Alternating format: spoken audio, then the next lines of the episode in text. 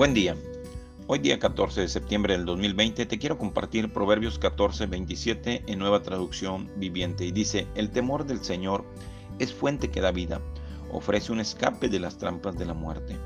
Sabes, cuando caminamos con el temor a Dios o la obediencia a Dios, Dios nos ofrece una mejor vida, nos ofrece salud, nos ofrece eh, mucha paz, porque de Él es el creador de todo. Sabes, Obediencia a Dios implica muchas cosas. Por ejemplo, obediencia a Dios implica perdonar.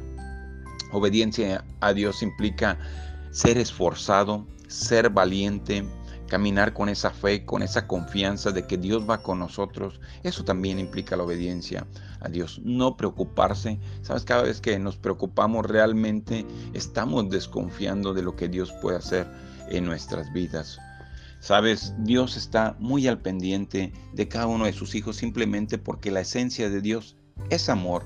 Y cuando nosotros recibimos a Jesucristo como Señor y Salvador, realmente pasamos a ser hijos de Dios. Y Dios está al pendiente de cada hijo.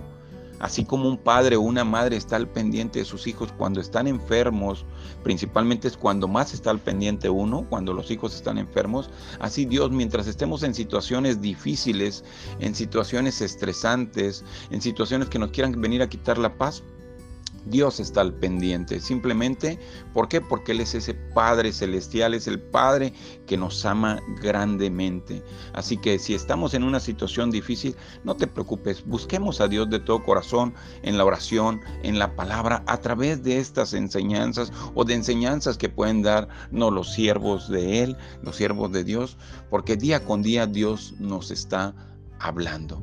Así que ánimo, no importa cuál sea la situación, simplemente obedezcamos al Señor, que la oración es un acto de obediencia, el meditar y creer su palabra es otro acto de obediencia, el escuchar la voz de sus hijos es otro acto de obediencia. Así que caminemos con esa fe, con esa paz y sobre todo con esa confianza en que Dios sigue haciendo las mismas obras de ayer, de hoy y por los siglos. Que tengas un excelente día. Dios te bendiga.